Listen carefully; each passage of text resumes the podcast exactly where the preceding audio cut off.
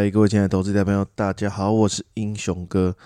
今天我们来分享一下，就是我在《孙子兵法》里面看到的一句话：“凡治众知如寡，分数是也；斗众如斗寡，行名是也。”投资就跟我们以前古时代大家打仗是一样的。那以前都是钱粮养兵，所以你的兵数量越多。那你就越容易打胜仗，这是一个很容易理解的一件事情，就跟我们做投资一样，如果你的钱越多，你就越容易去在市场上面赚到钱。但是我们从古代的一些战争，你可以看到，其实并不是一定你的兵越多，你的军队越强大，你就一定赢，这是不一定的哦。那比较熟三国的，应该也很清楚。当初赤壁战争，曹操是不是也输了？一把火就把这个兵烧掉了。刘备啊，他当初带大军，那关羽死掉了，他很生气，他去打东吴，他是不是也是很很多的，大概七十万大军，然后也是被打败了？那其实从过去战争的一个结论，我们可以清楚一件事情：兵多将广比较容易赢。但是并非稳赢，好，那所以从这件事情我们就反思，在我们现在的投资市场也是一样的哦。钱越多，当然你越容易在市场上面赚到钱，可是也不代表你一定都会赢哦。那我们也常在新闻上看到，有些很有钱的人啊，那因为一次的金融事件啊，然后让整间公司破产啊，包含你很难想象。最近的市场里面，是不是有很多银行，他们的专业投资人让他们的债券也赔钱，或者是让他们的决策错误导致这些银行容易被清算甚至倒闭？所以，并不是有钱就一定赢，他们只是比较容易赢。包含你认为不可能会输钱的那些专业投资人，也是有可能会赔钱。所以啊，我们在里面得到了一个心得，就是不管我们用多少钱去在市场上玩，你一定要懂得形势的一个状况。就跟我们以前在看到的这些带兵打仗的人，他们可能一开始只有带小兵队，后来变成大将军。那你带人在市场上打仗，最重要的目的是为了打赢。可是其实背后最重要的一件事情就是。这些国家，他们是这些军队的将军，他们是有有意识的在替自己的国家来去打仗，所以如果打不赢，会尽量的帮我们的国家留住大部分军队的人数。好，各位应该有这种概念嘛，对不对？我们去投资市场，虽然不一定一定会赢，可是如果能够。留住大部分的钱在投资上面，即使你没有赢，你也替自己甚至你的账户留下了大部分的优势。那这是一个比较，我在读《孙子兵法》的时候，对投资有一些想法，其实就是从里面去看到的一些状况。很多投资老师都会说止损很重要。那当然，对于投资人来讲，我当然知道止损很重要啊，但是我就是不想输这一次嘛。好，各位，你现在赔的是钱，但是以前古代的时候，大家赔的是命。对于每一个军队的人员的损失，每一个士兵都是一条生命。但是以我们现在用钱来看，如果你把你的每一分钱都当做是士兵一样的命，那你就会觉得哦，其实止损很重要。虽然我想要打赢每一场仗。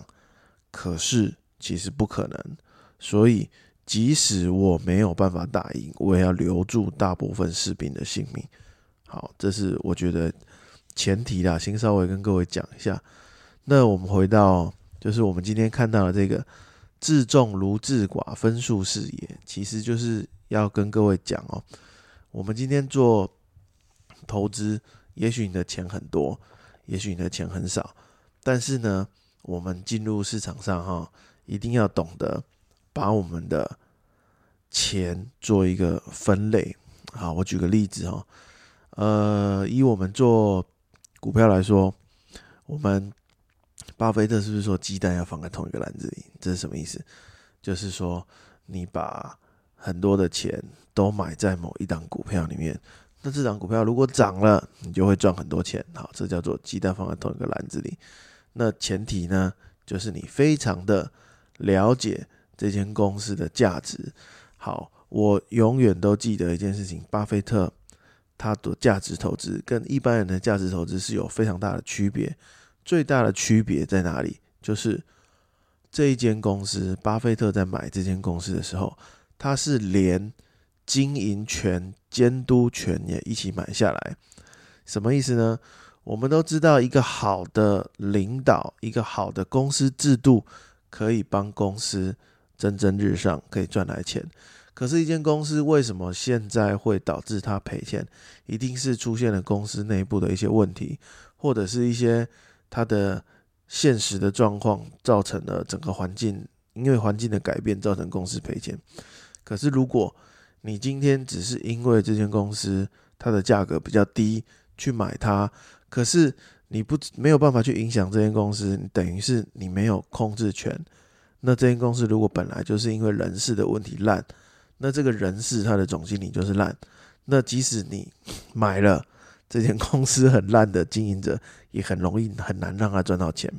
好，那讲这个东西其实是要跟各位说，如果说哈，我们今天去投资，好，因为我们没有办法像巴菲特一样去真的掌控到。公司的经营权，那我们就退而求其次，我们没有办法真的把钱集中在某一档股票上，所以我们就必须要在保留大部分军队的情形，就是我们不能让一次投资把我们的钱全部毁掉，因为你钱集中就代表着大赚大赔嘛。这间公司好，你就赚钱赚很多；这间公司坏，你就赔钱，而且赔超多。可是赔超多对我们来讲是不能接受的。所以我们就必须要，例如说，我们就分散投资。我们本来有十万块，我们就分成十个一万块。好，那今天一万块去买这只股票，一万块去买这只股票。如果其中一档股票出现问题，那就是这一万支军队有问题。好，那当然以前我们在大兵，那那个在古代的时候可以带兵打仗，一万个人里面可能就会有一个将军。好，那这个将军他就可以选择。好，我今天一万块冲进去买这张股票，然后如果这档股票表现不如意，那我可能十 percent 止损或二十 percent 止损，那这时候我们就会把八千块钱拿回来，表示我这场战争失败了。那我还有八千块钱，那你其他九支军队也许还没有出动，那你就还剩下九万八千块钱。好，那以前我们在做外汇的时候，是不是常常例如一万块美金，我去做马丁，好赔钱的时候一次出状况。可能整笔一万块钱就被带走了，所以我们那时候在做这种交易的时候，我们就必须要分兵处理。可能一千块钱做这个账号，一千块钱做这个账号。好，这每一个账号它可能参数都是不同的，或者是用不一样的策略。那当其中一个行情不如意的时候，可能会造成一个账户、两个账户、三个账户出现问题，但是它不会让全部的账户都出现问题。那这个时候，你就会在没出问题的，或者是某些账号止损的情况下，你还可以留有部分的资金。那如果你是全部的钱都跑同一个参数、同一个账号，如果出问题，那你这一万块钱可能全部都不见了。好，所以这个其实就在跟各位做一个分享，我觉得这真的很重要，就是。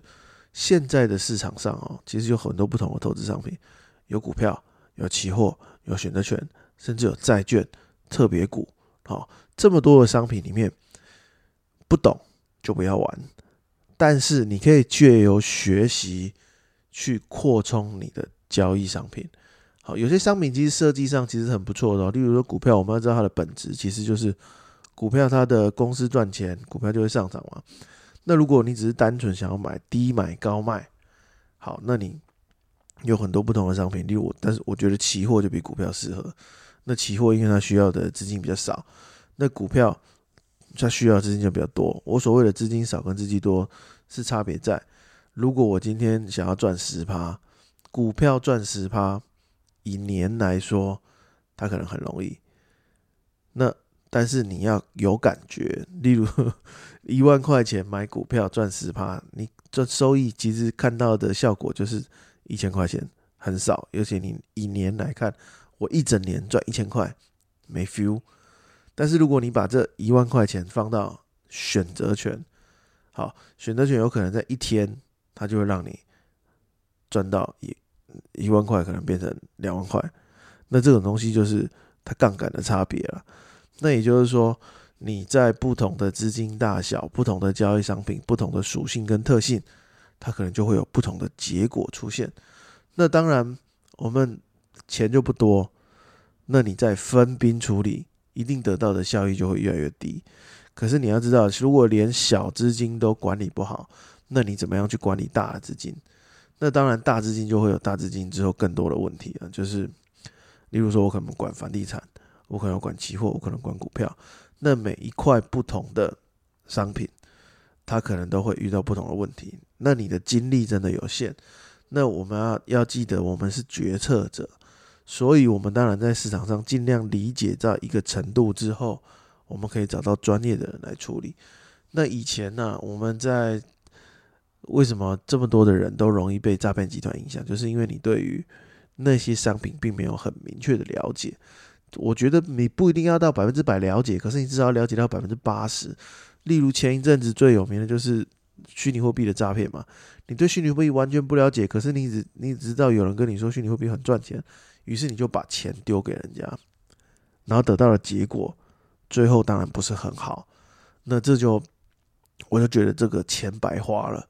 至少你对虚拟货币要了解到一个程度，你才会去投资虚拟货币吧。你想要对房地产了解到一定的程度，你就会投去房地产嘛？因为如果你完全都不了解，你怎么会相信这个人他是真的会赚到钱呢？各位理解我的意思吗？我对股票了解到一个程度，我才有办法去找到专业的股票投资人；我对房地产了解到一定的程度，我才会找到专业房子的代租代管或者是房地产的经营团队。好，这这个是一个部分，就是你钱多的时候。我们就分兵处理之外，还需要各自的一个将军。那这个将军可能就是你的基金管理人。那钱少的时候，你可能就自己当将军嘛。自己当将军，你可能就是要缩小。例如说，我我可能全部都懂股票。好，那我钱变多了，我开始扩充，我可能有股票，有选择权，那样子慢慢的把它分下去，这样子。那第二个要跟。后面还有一句话叫做“斗众如斗寡，行名是也”。好，那这个我得到的体验是这样：其实行情是一直在变动的。那带兵打仗为什么有些时候会大败？其实除了商品的特性之外，还有就是所谓行情的形式。例如以最近的行情来说，它就是上下震荡盘整。上下震荡盘整的时候，其实就很不适合选择权来做交易。选择权它是有时间价值的。所以，如果你今天行情一直不突破，那选择权它可能就很容易价值价格就会慢慢的掉下去，甚至掉得很快，因为没有行情的产生嘛。有行情的产生，选择权当然很容易赚到钱。那这个就是所谓的形式。那当你了解行情到某一种程度的时候，你就会知道这个行情适合哪一个商品。那当然，你有可能不太理解现在行情。究竟适不适合现在你用的商品？那你从结果可以看吧。你今天一万的军队带出去了，然后你发现一直吃败仗，甚至赔到三八千、三六千，这时候你还看不明白现在行情究竟适不适合吗？所以，如果你不懂，你在好你的兵剩下一半，剩下百分之八十的时候，你就应该要让这个军队撤回来。让他暂时休息一下。我们常讲一件事情，就是输赢就是结果，所以你从结果反推现在适不适合策略，或是对不对？那这个基本上是没有问题的。好，例如说你今天做城市交易，你今天做一个策略，它让你持续赚到钱。好，你觉得这个策略是对的？好，OK，这我可以理解。那接下来我们就会慢慢把资金增大。注意哦，是慢慢哦，我可能从一万变成一万五，好，到达某一个程度了，变成两万，这时候我们再分兵，变成各一万，好，这是有策略赚钱，对了，增大分兵。那如果说你今天一万变成八千，变成六千，就表示哎，这策略有问题，或者不适合我，或者行情不对，这时候我就要缩手，我可能休息个半年，休息个三个月，然后我再重新用这个策略试试看。啊，或者是说我甚至不用这个策略，我去找看看有没有其他策略。当然，现在有所谓的模拟仓，你可以稍微模拟一下。那我今天想要强调的重点是，从结果反推，你知道这个东西适不适合，不适合现在的行情，或是不适合你的策略，我们可以休息过一阵子，然后再重新来测试一下。一般来讲，我们大概会给他两次到三次的机会，然后每一次的休息间隔至少是一季的时间。这样你才可以完整的知道你这个状况是如何。所以啊，就是我就会讲，为什么容易被诈骗，都是因为贪念嘛。你可能因为一次的蝇头小利，然后或者是说你过度的相信某一个人，就把全部的钱压进去了。那你心里面就要有个底，就是不管这个商品到底是好不好，或者是吸不吸引你，你一定要拿部分的钱去做。而不是把全部的钱压进去。